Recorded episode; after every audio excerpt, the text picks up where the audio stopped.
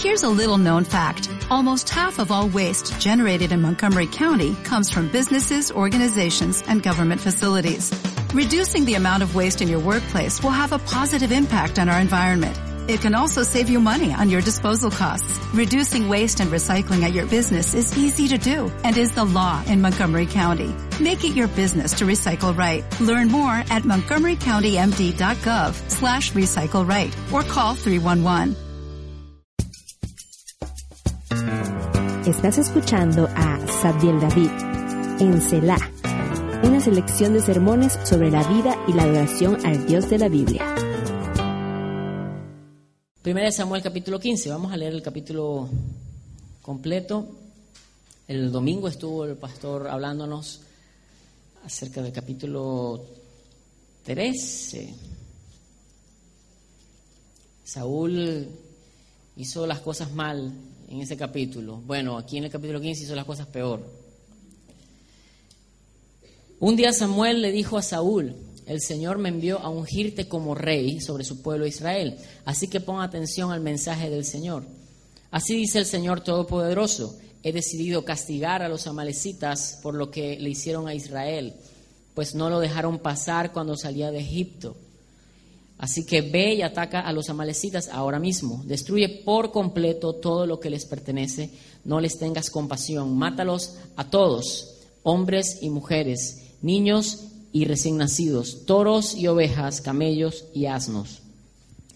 Saúl reunió al ejército y le pasó revista en Telayín. Eran doscientos mil soldados de infantería, más diez mil soldados de Judá.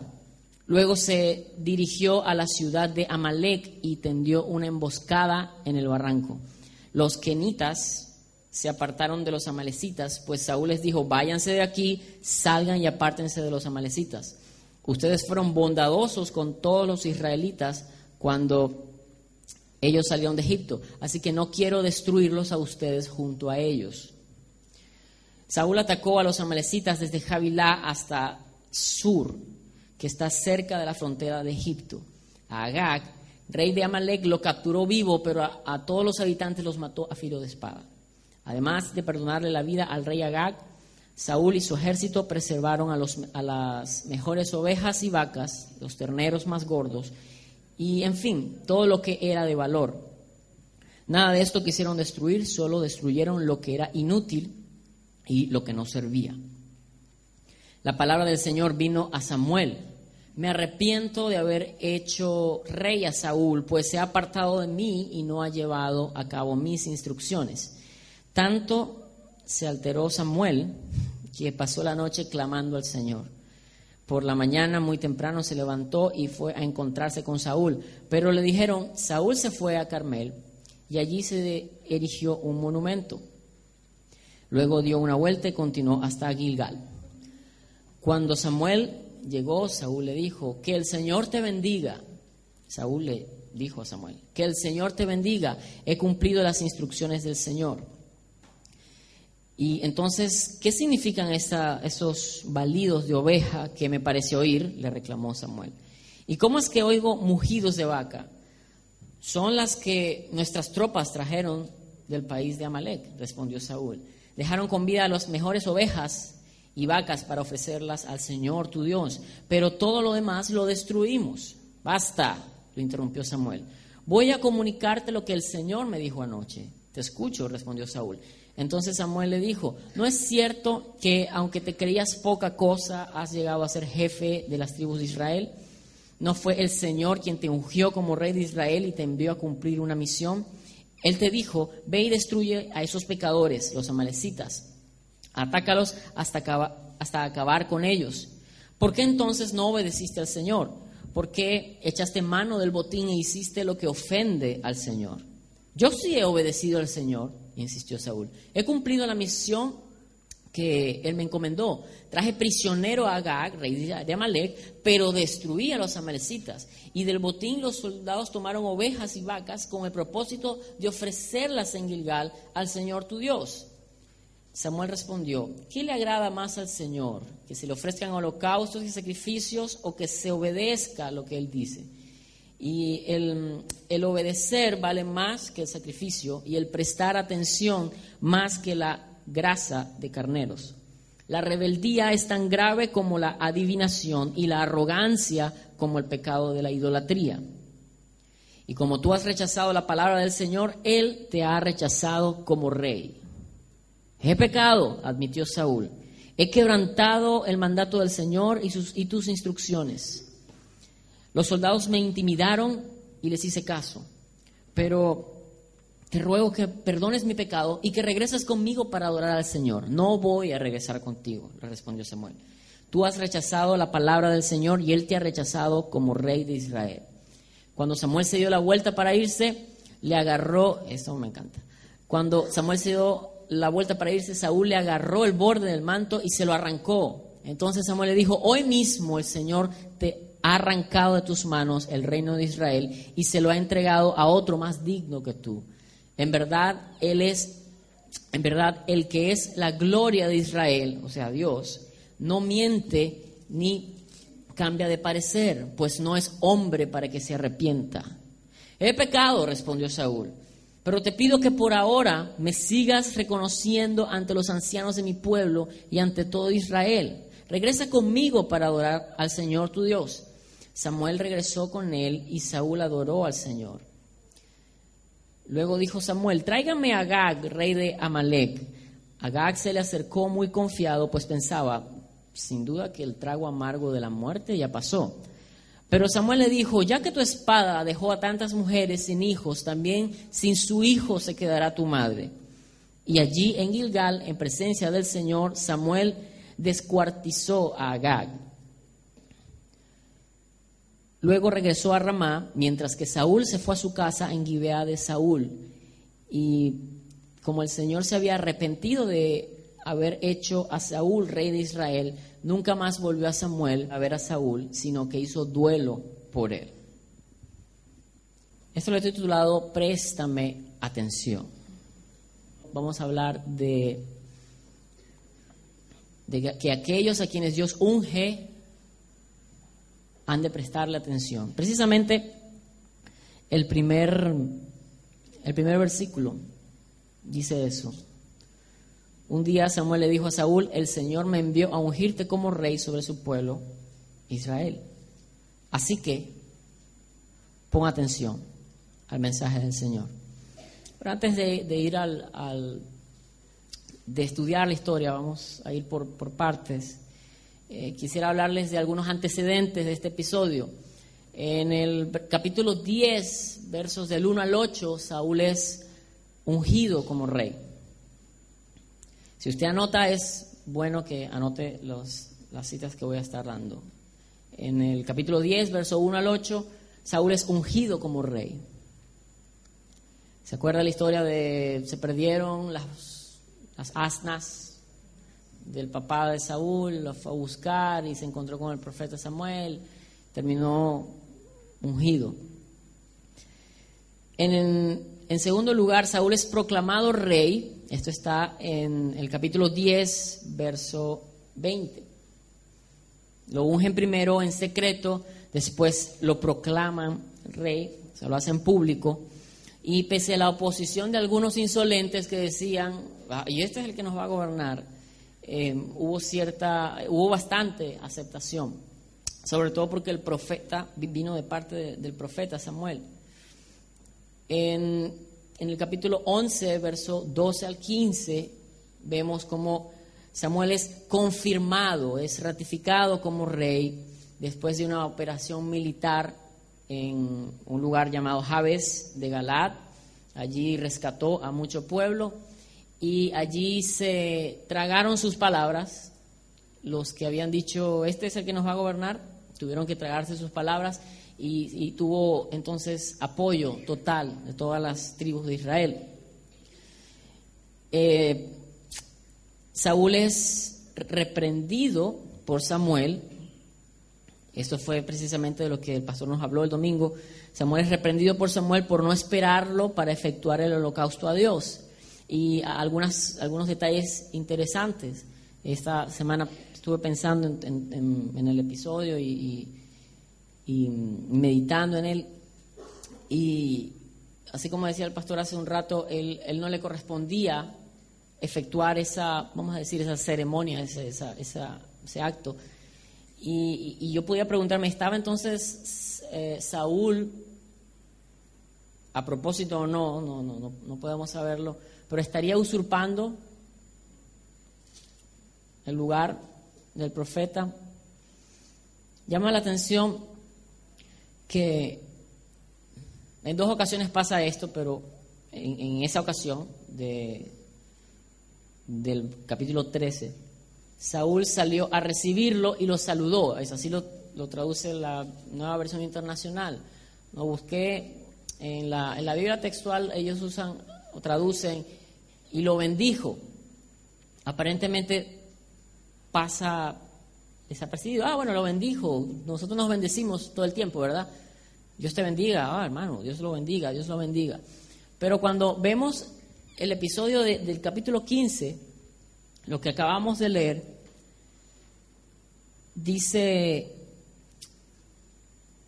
15, 13, cuando Samuel llegó, Saúl lo bendijo. Bendito eres tú de el Señor.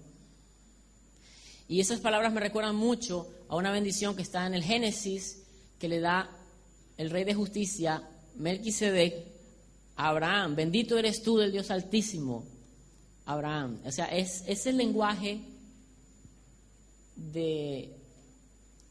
Es el lenguaje de un ministro de Dios. O sea, son cosas que no deben pasar eh, desapercibido. Y Hebreos 7:7, una referencia que, que miré dice que en el caso de Melquisedec y Abraham, que siempre él dice, aquí no hay controversia, el menor es bendecido por el mayor. Es decir, siempre el mayor es quien bendice. De esa manera, ¿no? Con la, bendito eres tú, Señor. Siempre es el mayor quien pone manos sobre el menor. Eh, esto lo hablamos en familia, esto lo hablamos en el liderazgo dentro de la iglesia. Siempre la autoridad, no estamos hablando de quién vale más ante los ojos de Dios, no, estamos hablando de, de la responsabilidad que Dios ha puesto. Entonces el mayor es el que puede, está autorizado a bendecir, pero entonces aquí el rey estaba tratando de bendecir al profeta que era quien lo había ungido.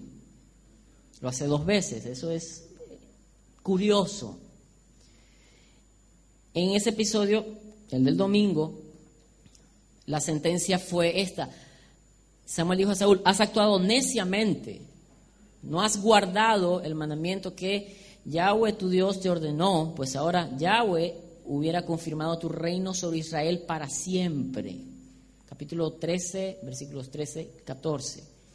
Samuel, Saúl, Saúl siguió gobernando con el respaldo del pueblo después de de esto que vimos el domingo, y su reino duró hasta unos cuarenta y tantos años.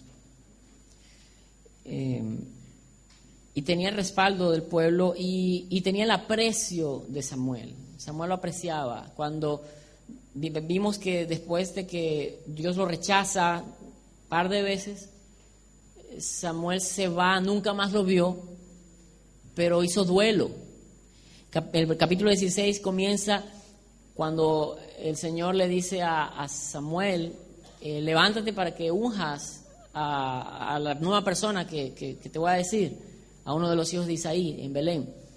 Pero él comienza diciéndole, ¿hasta cuándo vas a estar llorando por Saúl? Entonces Samuel eh, llegó a amar, llegó a estimar a Saúl. Quisiera que habláramos entonces un poco de Saúl. Algunas características de su perfil. Me gusta sacar esas características de, los personajes de, la historia para ver en qué puede parecerse a, mí, en qué puede parecerse a usted a lo mejor, eh, porque son humanos como nosotros. Aunque Dios está escribiendo o está dando su testimonio, el testimonio de ellos, de lo que hicieron o de lo que dejaron de hacer, son humanos nos pudo haber pasado a nosotros. Nosotros pudimos haber vendido a Jesús en el lugar de Judas. Nosotros pudimos haber sido como, como Saúl y, no haber esperado al profeta. No estamos, o sea, estamos en la misma condición, casi que en, en cierta forma en las mismas condiciones que los personajes de la Biblia. Gracias a Dios, a ellos les tocó y a nosotros nos tocó ahora leerlo de ellos. Pero nosotros también tenemos nuestros, nuestros asuntos, ¿verdad? Nuestros desafíos. Y las cosas que fueron escritas fueron escritas para nuestra amonestación, o sea, eh, para, para que tengamos un ejemplo, para que miremos lo que pasa allí y para que nosotros en ese espejo entonces podamos eh, tomar, caminar como debe ser, mirar esas decisiones, mirar cómo les fue cuando andaban con Dios, cómo les fue cuando no andaban con Dios y nosotros decidir ir por el buen camino. Yo me identifico mucho con Saúl, siempre, siempre, siempre, y creo que un gran porcentaje, alto porcentaje de los músicos en las iglesias, de los directores de alabanza, quieren ser como David. Yo quiero ser como David. Eh, lo admiro mucho, creo que es el, después de Jesucristo, creo que es el personaje eh, más, sí, más admirado por mí. Está David, está el apóstol Juan. Eh, y todos queremos ser como David. Usted, me pusieron de segundo nombre David. Eh, usted a su hijo a lo mejor le va a poner, o ya le puso David, de primero o de segundo nombre, porque todo el mundo habla de David. Pero si yo veo mi vida con este espejo, yo, yo uh, puede que algunas cosas, ok, sí, pero el personaje de Saúl me inquieta porque me, me recuerda mucho mis temores, me recuerda mucho mis, mi insuficiencia. Saúl, Saúl era una persona que se creía poca cosa. Era el más alto de Israel. Era, dice que era de buen parecer, era hermoso. Pero él se creía poca cosa. Él casi que fue, vamos a decirlo, secuestrado para ser rey. Él no lo estaba buscando. y yo veo en mi vida cuántas cosas yo no estaba buscando y simplemente el Señor las hizo para mí. No, usted no tiene que parecerse a Saúl. Da la coincidencia de que yo me identifico con Saúl. Usted a lo mejor es más como David. Dele gloria a Dios o como Jonatán, que era tremendo. Era, wow, Jonatán es todo un personaje. De hecho, le quería predicar de, Jonatán, pero hubo algo allí mientras estábamos estudiando. Y terminamos hablando de Saúl. Parece que a Dios le gusta esa gente. No sé si usted lo ha notado. Moisés, no, yo no sé hablar, yo no.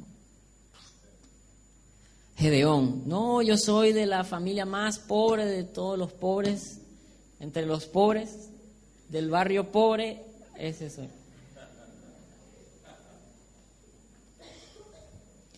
Eh, leí sobre, sobre uno hace poco ah, que decía que, que, es mi casa y ah sí el mismo el mismo el mismo Saúl Ah. Dices el 1 Samuel 9, había un hombre de la tribu de Benjamín muy respetado. Y más adelante Saúl dice, no, mi casa es la casa más pequeña. Y, el testimonio de la gente era que, oh, ese hombre es muy respetable, tu papá, Saúl. Entonces él se, se veía como que no, no vengo de una gran familia, no soy, soy no, capaz, yo creo que a lo mejor hasta pensaba que era feo. Pero no, al contrario, era bien parecido. Otra cosa del perfil de Saúl es que él temía al pueblo. Me explico, él buscaba la aprobación de la gente. Era temeroso. No tenía el, el carácter Y usted va a escuchar a lo largo de la vida de Saúl, ¿no? el pueblo me dijo, o ellos pensaron, o ellos me incitaron, o ellos me intimidaron, o les temí y... Es saludable escuchar el consejo de gente que es buena en lo que hace. Uno no lo sabe todo. Es bueno, cuando formas un equipo, es bueno que, que tengas varias disciplinas allí, gente de varias disciplinas que te puedan eh, echar una mano ¿no? en, las cosas que, que, no sabes hacer o, en lo que, o que son mejores que tú. Yo veo en el caso de Saúl, en, su corte, estaba su hijo Jonatán. Jonatán era un príncipe excepcional. Él con el escudero eh, se echó al pico, decimos eso, eh, se, mató, aniquiló em, a, 20 en, un, en, un, estrecho, en, unas peñas, y ya, ya, ya, enseguida, 20 allí. Él, él, o sea, era un gran militar y fue muy amigo de David y, lo, lo, ayudó o lo, o lo, introdujo en todo esto del, del ejército. Y es un gran personaje. Qué bueno tener a alguien así. Pero yo me pregunto si, si tú eres una persona insegura, suponiendo Saúl, una persona insegura, una persona temerosa, cuando tienes gente que se destaca, la tendencia es a estar a la defensiva, a tratar de, congraciarse siempre o, a, tener una competencia no muy sana. No, le está mirando a él. No, no, yo, yo, yo tengo que hacer algo. Él era muy inseguro. Fíjense eh, cuando David mata al gigante que comienza la gente, comenzaron la gente en Twitter y en Facebook a, decir que Saúl eh, mató tantos y David mató todavía muchos más. Él se puso bravo, se molestó. ¿Cómo, cómo van a decir que este ha parecido? Yo soy el rey. Él era una persona insegura. Una persona insegura. Y tal vez rodearse de gente valiente, valerosa, porque tenía mucha gente buena en su ejército. Tal vez eso lo, le activaba ¿no? la inseguridad y, lo hacía actuar de cierta forma. ¿Qué más vemos en el perfil de, de Saúl? Yo pienso que probablemente ese tipo de personas que buscaba evitar el conflicto, por eso hacía concesiones. En vez de imponer la autoridad delegada por Dios y decir, no, aquí no se agarra nada, aquí se acaba todo, para que no se levantara o el otro no dijera o, el otro no, le, em, no lo cuestionara porque de hecho a Saúl lo cuestionaran, lo cuestionaban, su propio hijo, eh, su propio hijo en capítulo 14, 29 dice estas palabras, eh, mi padre le ha hecho mucho daño a Israel, en un episodio en el que Saúl le dice, aquí nadie va a comer y nadie va a hacer nada hasta que no terminemos con esta gente, una misión militar que tenía. Y el pueblo, bueno, estaban todos ahí moribundos y dijo, y maldito aquel que agarre un bocado y, esto y lo otro. Jonatán no estaba en ese momento allí y Jonatán lo primero que vio un panal de miel, comió y mató no sé cuántos. Y, y después se entera, no, bajo maldición el que comió, ay, hay que matarlo, Jonatán. El mismo padre está diciendo que el Señor me haga peor si no te mueres hoy, le está, hablando al hijo. Si no es por los soldados, por, la, por el pueblo, matan a Jonatán ahí. O sea, más allá de que si fue una tontería eh, que, él haya hecho ese juramento, probablemente usted pensará, tal vez como yo, que ¿por qué hablaba tanto? O, que eso de que nadie coma hasta que terminemos o sea, es como que lógico. Estás cansando tu, te estás cansando tu cuerpo, tienes que estar repuesto. Pero él era bastante testarudo y se imponía en cosas que a lo mejor no tenía sentido. Y su hijo entonces dice, ya va, momento, mi papá está loco, ¿cómo mi papá va a decir eso? Más bien, vamos a comer, si ustedes hubieran comido, estarían como yo, ágiles, fuertes, y mire cómo estoy, todo atlético, y puedo pelear. No, no, no, eso está mal. El pueblo lo salva. Y más allá de que fue una fue bueno o malo que él hiciera eso, el punto es que él había dado, él había determinado algo y no se cumplió. O sea, delante de todo el mundo, sí, te voy a matar, hijo, y después, no, no, ya, ok. Ellos dijeron que no te mate. Entonces Saúl va también, ahorita capítulo 15 que estamos viendo, el episodio de hoy, eh, él va dispuesto a matarlos y ustedes no están en el pleito, quenitas, ságanse porque voy con todo. Y los mató a todos. Pero en algún momento alguien sugirió, no, deja al rey vivo. No, esto podemos quedarnos con estos botines, este botín de, de guerra. Y seguramente él, para evitar el conflicto, ok, sí, que no se me vaya aquí a poner la gente molesta. Ok, sí, sí, sí, verdad, ¿no? Qué buena idea. Vamos a, vamos a hacer sacrificios con estas ovejas. Sí, me parece bien. Yo veo eso en él. Era de labios ligeros. Como les dije, hizo juramentos incomprensibles. Tal vez por su terquedad o por el afán de completar el encargo. De hecho, no todas sus decisiones eran acertadas. El pueblo no era experto en la ley de Dios. Saúl como rey debía conocerla mejor, sin embargo, el pueblo lo llevó, entre comillas, lo llevó a abortar los propósitos de Dios. Fue culpa de él, él decidió, pero es que él tenía su mirada puesta en agradar al pueblo, en, que, no dijeran, no, no, tú eres un mal rey. No, no, no puede ser. La opinión pública, yo me lo imagino viendo los análisis de opinión pública, cómo está mi popularidad ahorita, no, muy inseguro, muy inseguro. Vamos a ir al episodio de hoy. Versículo 1. Yahweh me envió a que te ungiera por rey sobre su pueblo, sobre Israel. Por tanto, escucha ahora la voz de las palabras de Yahweh. Así lo, traduce la Biblia textual, me gusta eso. Escucha la voz de las palabras. un hebraísmo, es una manera de, hablar. Las palabras tienen voz. Es interesante, ¿no? Escucha la voz de las palabras. La nueva versión internacional nos ahorra mucho trabajo y dice, así que pon atención al mensaje del Señor. Escuchar la voz de las palabras es poner atención. ¿Cómo es que se llama esto? Préstame atención. En la Biblia y en la vida la unción tiene un propósito específico. La unción es la señal de un encargo divino.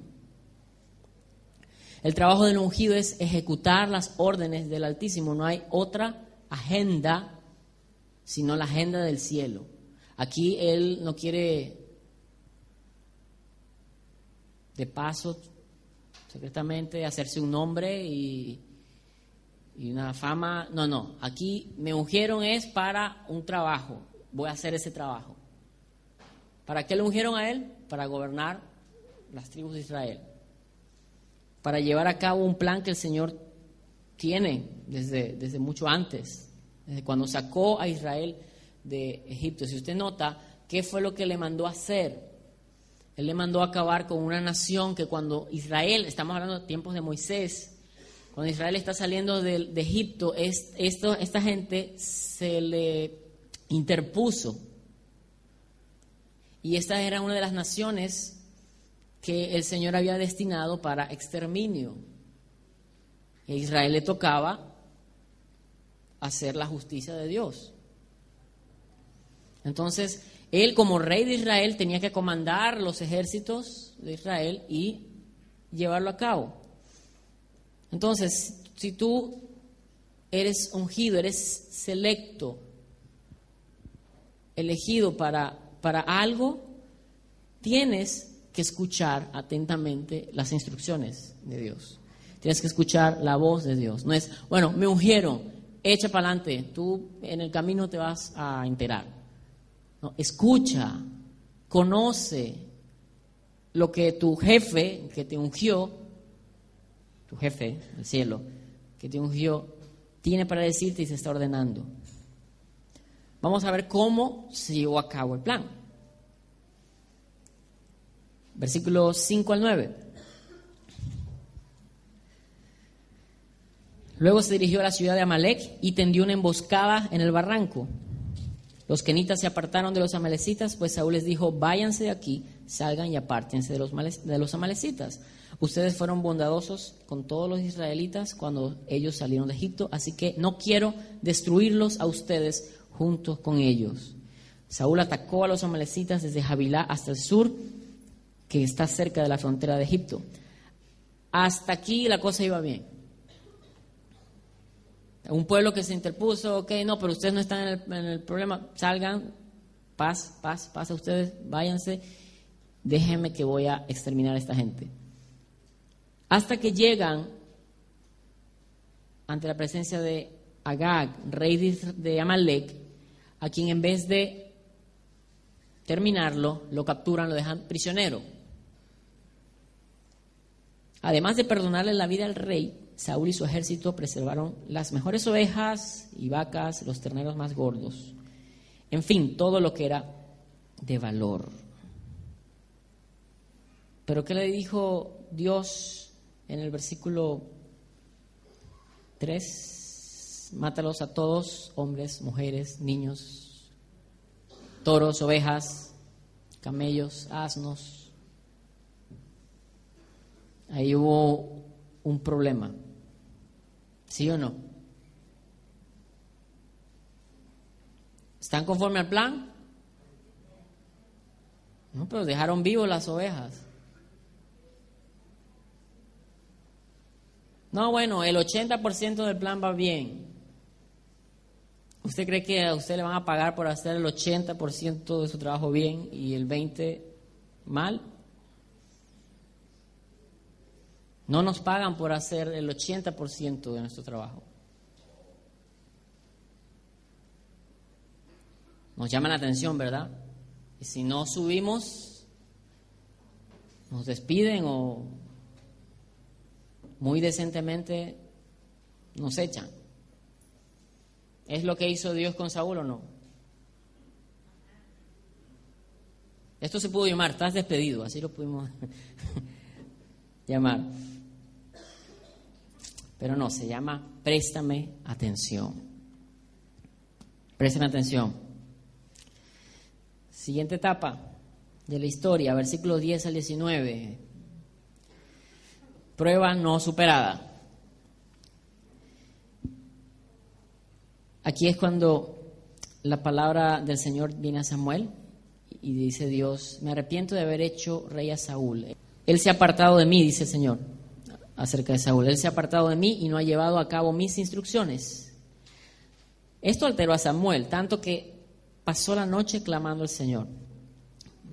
Por la mañana muy temprano se levantó y fue a encontrarse con Saúl, pero le dijeron, Saúl se fue a Carmel y allí se erigió un monumento, como nos hablaba el pastor hace rato. Luego dio una vuelta y continuó hacia Gilgal. Cuando Samuel llegó Saúl le dijo, como les había dicho, que el Señor te bendiga, bendito eres tú, con aquella pompa y aquella cuestión. Si algo como que bienvenido a mi fiesta, bienvenido a mi iglesia particular. Y, mire, fíjense que es claro, el Señor te bendiga, he cumplido las instrucciones del Señor. ¿Cumplió las instrucciones del Señor? Dígame usted. Y él le dice, y ok, ok, cumpliste las instrucciones del Señor. Bien. Entonces, ¿qué es eso que estoy escuchando? ¿Qué son esos animalitos que están caminando? No te dije, o sea, ¿qué parte de acaba con todo no entendiste, Saúl?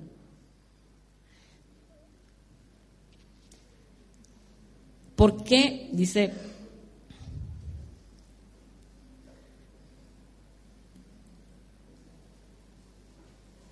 él dice, son las nuestras tropas trajeron del país de Amalek estas ovejas.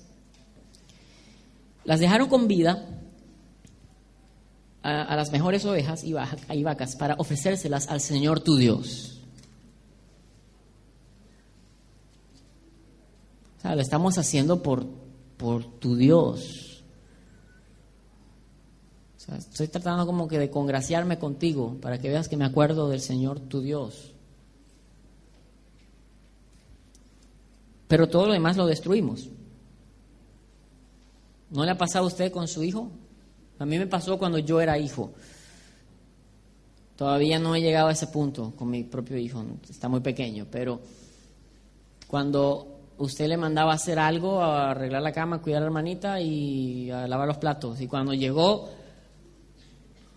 estaba jugando con la hermanita. No, yo lo cuidé, lo he pasado todo el tiempo, ajá, y la cama, pero yo lo cuidé, pero mira, tú me dijiste que lo cuidara. Y los platos, no, pero yo lo estaba cuidando como tú me dijiste. ¿Usted qué lo mandó? arreglar acá el, cuarto, lavar los platos y a cuidar a la hermanita. Entonces, él merece un premio. Ah, no. Ay, una de tres, dos de tres. O sea, estamos como que de, ah, vamos, muéstrame gracia, por favor. No seas tan exigente. Oye, en el colegio no van a ser exigentes. Y si en el colegio no son tan exigentes como eso, entonces cámbialo de colegio. La vida es exigente. Si la vida te resulta fácil, deberías esforzarte un poquito más y, y lograrías, alcanzarías más cosas. Porque lo fácil no, no, no trae demasiadas bendiciones. Basta, lo interrumpió Samuel. yo voy a comunicarte lo que el Señor me dijo anoche. No pude dormir en toda la noche orando por ti sin vergüenza. Y el Señor me dio un mensaje para ti y escúchalo.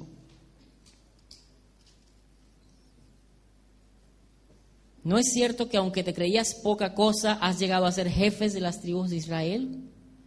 ¿No fue el Señor quien te ungió como rey de Israel y te envió a cumplir una misión? A este punto uno puede, uno puede pensar y darse cuenta lo mediocre que está haciendo Saúl en, en, el, en la misión para lo cual lo ungieron.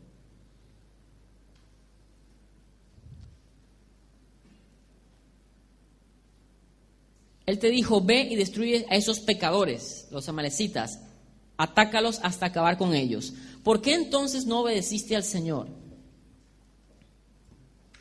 Me gusta como dice la Biblia textual. Dice, ¿por qué entonces no escuchaste la voz de Yahweh y te has precipitado sobre el botín y has hecho lo malo ante los ojos de Yahweh? Cuando usted obedece es porque escuchó la voz de Dios. Si usted dejó de obedecer es porque usted se le olvidó lo que la voz de Dios dijo. No solo lo que la voz de Dios dijo, lo que el papá le dijo, o la mamá le dijo, o el jefe le dijo. Versículo 20 y 21. Aquí viene la etapa de las excusas. Cuando le dice, ¿por qué echaste mano del botín y hiciste lo que ofende al Señor? Saúl le dice, yo sí he obedecido al Señor. He cumplido la misión que Él me encomendó. Traje prisionero a Gad, rey de Israel, pero destruí a los amalecitas. O sea, no lo hice de 100% como tú querías, pero, pero sí hice algo de lo que querías nosotros no podemos saber, y él no puede saber porque no ha pasado, nosotros que tenemos el libro completo sí sabemos. Este hombre Agag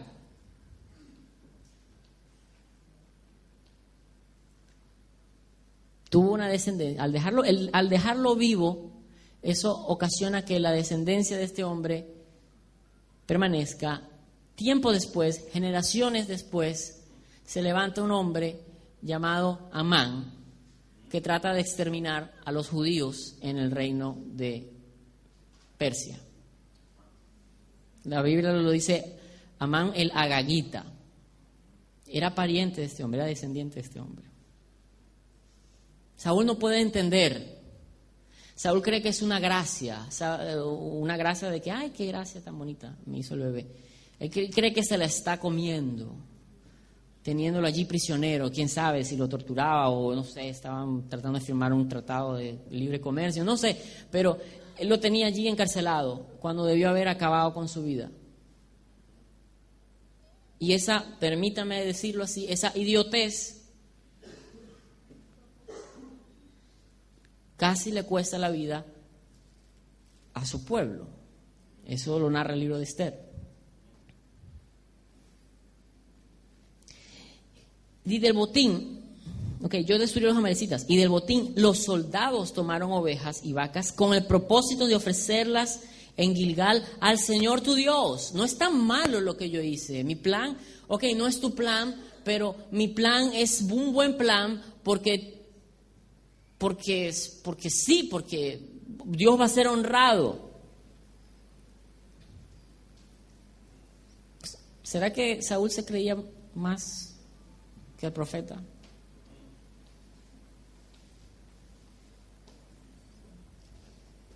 Tal vez Samuel le decía, Saúl, ¿cómo has cambiado? Es este el hombre humilde que el día en que iba a ser que iba a ser um, confirmado como rey, se escondió.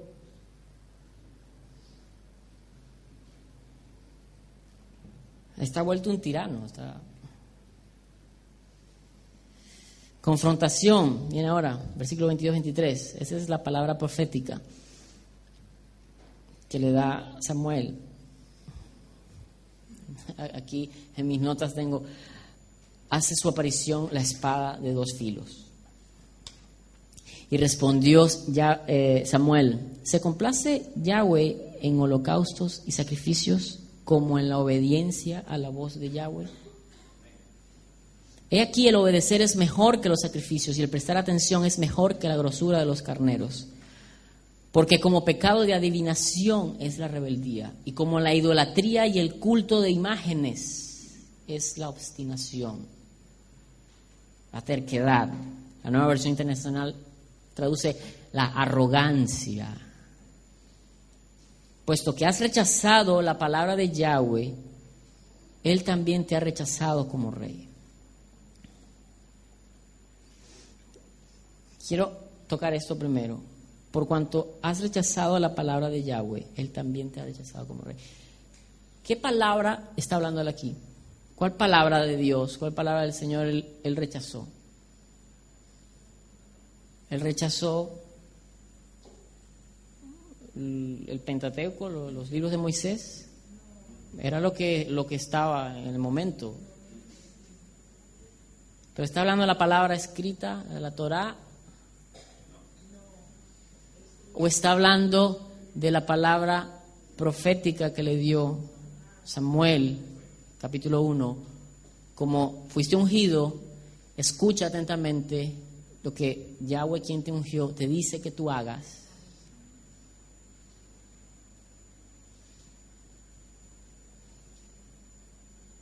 Tenga cuidado con menospreciar o despreciar la profecía. Si bien es cierto, toda la escritura, la revelación, el canon, está completo, no vamos a añadir nada de eso. Y toda profecía no va a invalidar nada de lo que está revelado. Pero cuando usted recibe un rema, una instrucción específica para hacer algo, tenga cuidado de menospreciar eso. Esta fue la palabra que él rechazó. Y a causa de rechazar esa palabra que Samuel le dio, no lo que Moisés escribió o las tablas de la ley, no, la palabra que el profeta dio, él fue rechazado.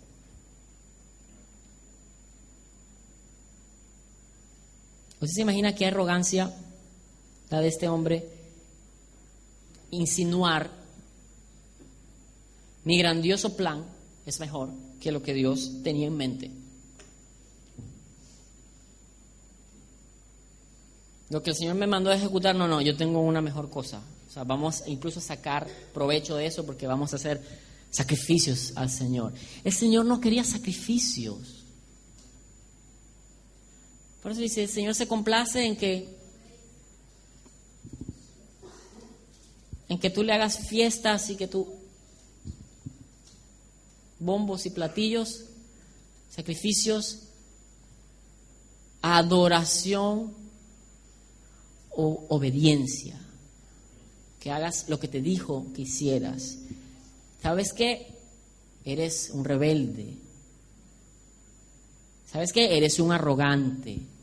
Eres como un adorador de ídolos. Eres como un adivino.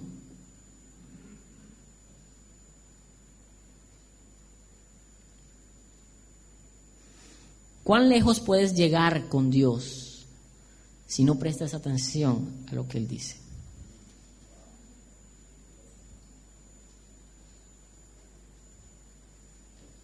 ¿Cuán lejos crees tú que puedes llegar? No, Dios es mi pana y sabe que va a respaldar todo lo que yo haga. ¿Estás seguro? ¿Estás seguro si lo que tú estás maquinando va en contra de lo que Él ha dicho, lo que te ha mostrado en su palabra o lo que has recibido de parte de, de, un, de un siervo de Dios hablándote con el temor de Dios? ¿Estás seguro que vas a llegar lejos con Dios?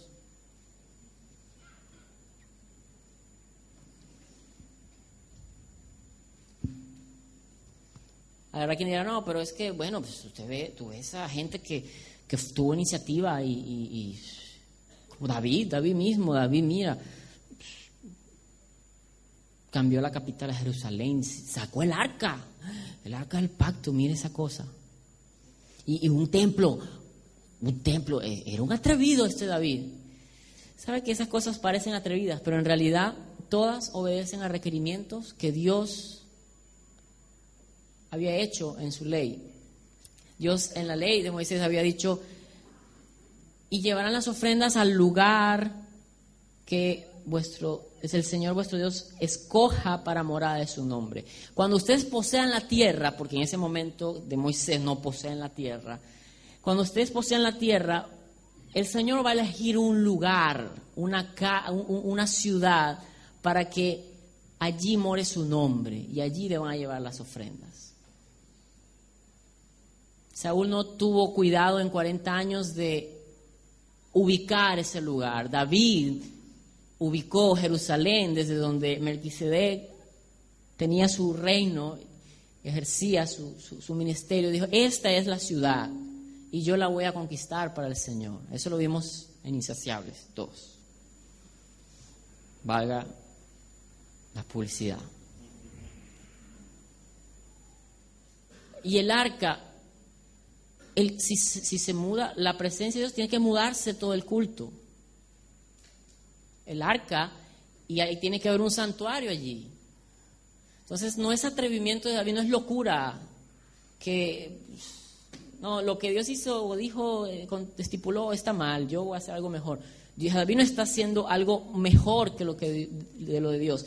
David está cumpliendo los requerimientos. Sabía que en 40 años Saúl mantuvo a raya a los filisteos, pero en los también treinta y tantos, cuarenta años de David como rey, él conquistó las fronteras que estaban escritas que escribió Moisés que Israel iba a poseer. Él se empeñó. Por eso Dios dice él, él es un hombre de a mi gusto.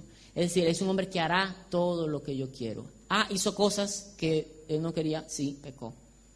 ¿Sí? Llevó sus consecuencias. Pero aquello para lo que lo ungieron, eso lo hizo. Tú y yo podemos equivocarnos. Por la gracia del Señor podemos levantarnos y recurrir a esa sangre preciosa y somos limpiados, somos, eh, nos dan eh, una oportunidad, hay restauración. Podemos, puede pasar que nos equivoquemos, Pero si cumplimos y obedecemos aquello para lo cual fuimos ungidos, señalados, escogidos, créeme que le vamos a dar mucho gozo al Señor, a pesar de los errores que podamos cometer en el camino. Pero hay de los que, siendo intachables, teniendo una super justicia, no hacen aquello para lo cual Dios los ungió. El versículo 25 al 30. Vamos terminando esto. Esto lo he, lo he titulado, este pedazo, Lágrimas de Cocodrilo.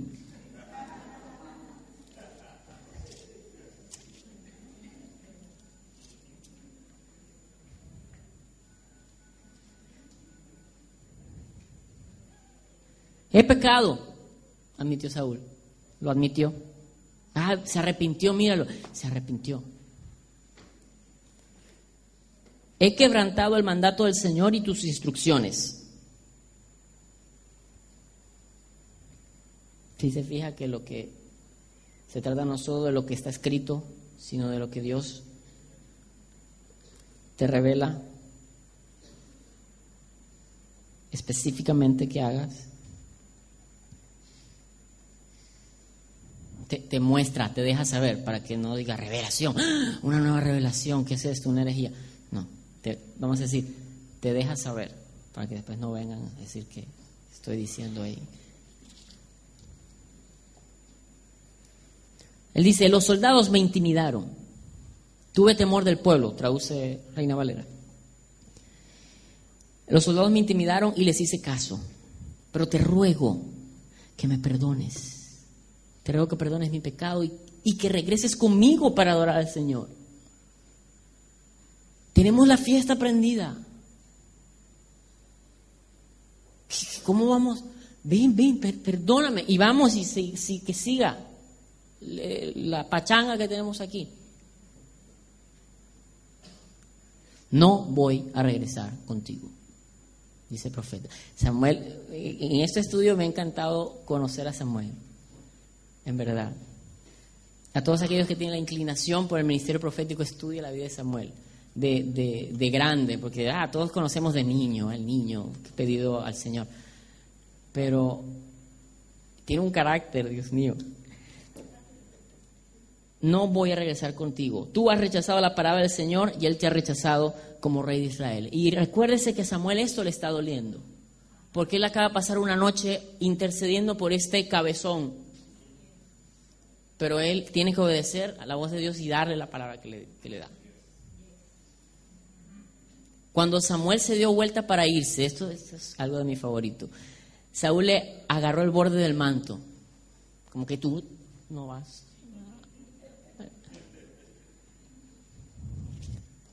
Y se lo arrancó. Entonces Samuel le dijo, me encanta cómo fluye aquí, en lo profético Samuel. Entonces Samuel le dijo, hoy mismo ha arrancado de tus manos el reino, se ha arrancado de tus manos el reino de Israel y se lo ha entregado a otro más digno que tú. ¿Ve cómo fluye el profeta? Así como ocurrió algo y enseguida. Los profetas son muy creativos. A veces no lo entendemos, pero ellos ilustran muchas cosas con figuras. Le agarra el manto y le dice, bueno, hoy te arrancaron el reino, papá. En verdad, el que es la gloria de Israel no miente ni cambia de parecer, pues no es hombre para que se arrepienta. Yo veo aquí que Dios puede estar queriendo decirle una de dos cosas o las dos cosas, pienso que las dos cosas. En una, en una forma le está diciendo, en un sentido le está diciendo, tú has cambiado. Dios no cambia, tú has cambiado.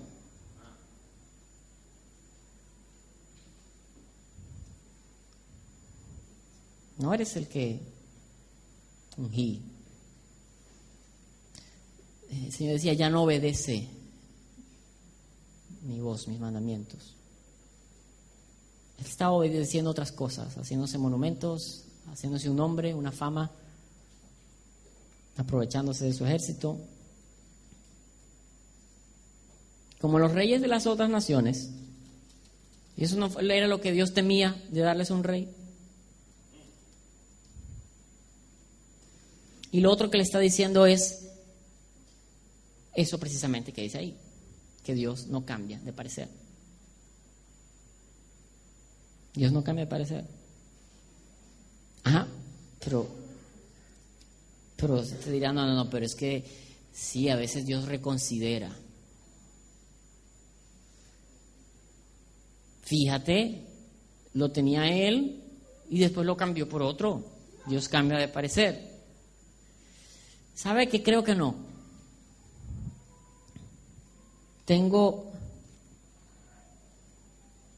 tengo esta convicción a la, luz de lo que yo leo. Déjeme ir a un momento, no tiene que buscarlo. Génesis 49. Yo leo algo ahí que me, que me impacta. Pudiéramos decir, bueno, sí, Dios tenía plan A y plan B. Saúl el plan A y puff. Yo pienso que de alguna manera el destino de Saúl iba a estar atado al destino de David, para bien o para mal. ¿Por qué? Porque veo en, en Génesis cuando Jacob está, y discúlpeme que le dé un paseo por la Biblia, pero es fantástico. Eh, veo cuando Jacob está proféticamente hablando sobre sus hijos, él le dice a Judá esto, el cetro no se apartará de Judá, ni de entre sus pies el bastón de mando, hasta que llegue el verdadero rey. Lo voy a leer desde antes. Mi hijo Judá, no, dice 8, tú Judá serás alabado por tus hermanos, dominarás a tus enemigos y tus propios hermanos se inclinarán ante ti. De usted debe saber de que José, el preferido de, de Jacob es José, y el heredero de Jacob es José. El que recibe una doble porción es José, que se la da a su hijo Efraín y a Manasés. Él es el heredero. ¿Ok? Por eso le dio la túnica. Él es el hijo, el primer hijo, el primogénito de la mujer que él amaba. De hecho, de José viene Efraín. Efraín, ay Dios mío, es tarde, yo hablando aquí de historia. De, Efraín viene Josué, el Salvador de Israel, el que introduce a la tierra prometida. Pero proféticamente él está ministrando a sus hijos ahí antes de morir y comienza a decirle, Simeón, tú, Leví, tú eres un sinvergüenza, Rubén, te acostaste con mi mujer, tú, el otro. Y cuando viene el turno de Judá, dice, Tú dominarás tus enemigos y tus hermanos se inclinarán a ti. Mi hijo Judá es como un cachorro de león que se ha nutrido de la presa. Se tiende al acecho como león, como leona que nadie se atreve a molestar. El cetro no se apartará de Judá, ni de entre sus pies el bastón de mando, hasta que llegue el verdadero rey, quien merece la obediencia de los pueblos. Esto es una profecía mesiánica en el libro de Génesis al comienzo de todo. Entonces, Dios tiene planificada su cosa. ¿Ahí cómo iba a ser? No sé cómo Dios iba a hacer. Pero el cetro es de Judá hasta que venga el Mesías. Entonces probablemente no sabemos qué hubiera pasado, no, no, no se nos dice qué hubiera pasado, no, sería especular. Pero pienso que para bien o para mal, el destino de Saúl estaba atado, vinculado al destino de David. David eh, Saúl perdió la oportunidad de ser un, un buen padre para David. Y se, se convirtió más bien en su, en su piedra, en el zapato. Pero aún así Dios lo usó para levantarlo, para procesarlo. ¿Verdad que sí? Mire, esto yo, yo se lo he traído no para que usted sepa de la Biblia, porque, ah, bueno, yo me lo sé, quiero que usted lo sepa. No, esto, esto a mí me, me afecta en un sentido de que yo veo mis emociones, mis pensamientos allí reflejadas. Yo veo los llamados que Dios ha hecho a mi vida y yo, yo estoy evaluando, Señor, ¿Cómo estoy yo obedeciendo tu voz? Y usted tiene llamados específicos en su vida que usted tiene que estar atento, prestar atención a lo que Dios le dijo y a lo que Dios le dice ahora, para cumplirlos, para llegar a, cabo como se debe. Si usted llega a reflexionar en eso, entonces toda este, esta historia que hemos hablado tuvo sentido. Si usted se va a su casa, simplemente, bueno, sí, ah, tú sabías que, uh, no, yo no sabía eso, que eh, Saúl estaba bendiciendo y, como si él fuera profeta. No, ese no es el sentido. El sentido es que usted pueda comerse esto y esto lo nutra. Y usted no termine como terminó Saúl.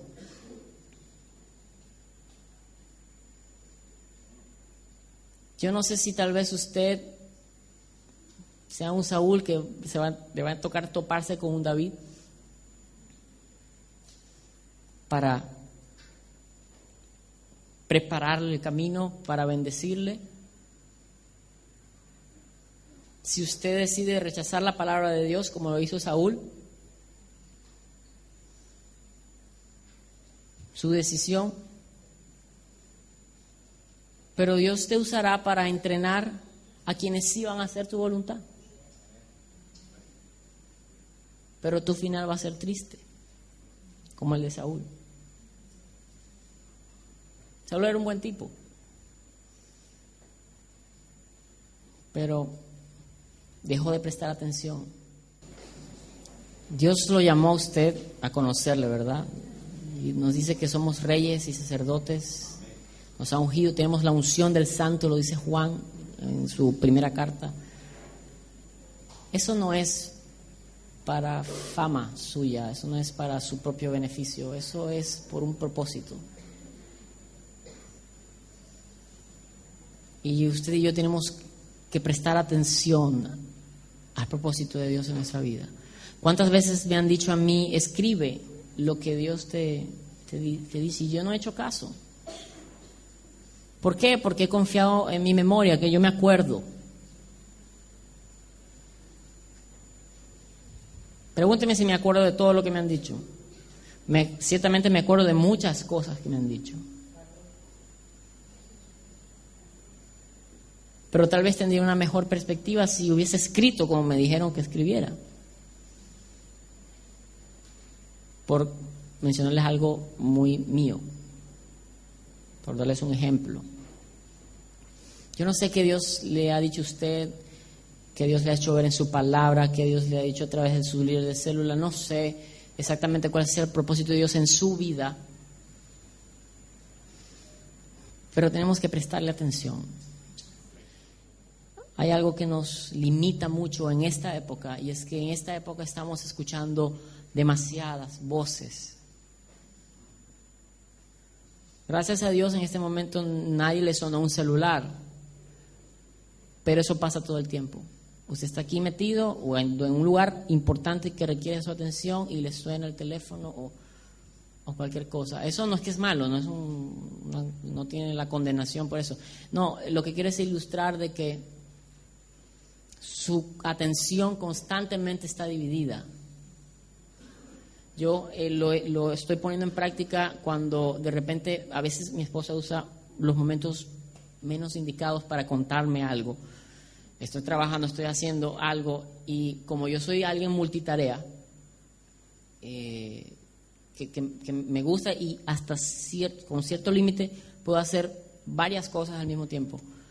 Em, yo antes, ok, si tú me estás hablando y estoy haciendo aquí, estoy mirando allá, sí, claro, claro. Usted no me ha visto tecleando sin mirar el teclado, hablando por teléfono, o sea, hago esa cosa. Pero me di cuenta que estaba mal hacer eso con mi esposa. Porque yo cuando viene a hablarme, aunque sea un momento que yo digo, no, no, ahorita no, tengo que terminar esto. Lo que ella me dice es importante. ¿Sabe cómo me di cuenta? Porque después de que ella me dice lo que me dice, minutos después me dice, ajá, tal cosa, y yo, no, no, no entiendo de qué tú me estás hablando. Tú me dijiste eso, sí, te lo dije ahorita. Ok, hay un problema. Entonces tengo, cada vez que viene a mí, si yo estoy haciendo algo, tengo el iPad, estoy haciendo alguna cosa, tengo que dejarlo a un lado, mirarla y hablar con ella. Dime. Y la escucho. En su vida espiritual puede estar pasando eso. A lo mejor usted es como Saúl, más de lo que usted piensa. Y usted está tratando de oír lo que los otros dicen y complacer, buscar la aprobación de otros, cuando debemos estar buscando la aprobación de Dios. Entonces yo quiero que usted se vaya a su casa lleno de la presencia de Dios, porque hoy hemos tenido una adoración tremenda, ¿sí o no? Quiero que se vaya para su casa y usted medite. Y usted piense, y usted acuérdese los apuntes del domingo. Si no, pida el audio a la hermana Tita, por ahí de andar. Y, y, y este personaje y cómo le pasó lo que le pasó. Los apuntes de hoy, piensen en esto, mediten en esto y decida prestarle atención a Dios. Cuando Dios venga y le hable, usted apague esto, cierre el otro, quite el teléfono y usted simplemente enfoque su atención. ¿Por qué? Porque usted es ungido por Dios. Y a los ungidos se les encargan cosas y se les, dan, se les dan instrucciones para que las cumplan al pie de la letra. Purchase new wiper blades from O'Reilly Auto Parts today and we'll install them for free. See better and drive safer with O'Reilly Auto Parts. Oh, oh, oh, O'Reilly Auto Parts.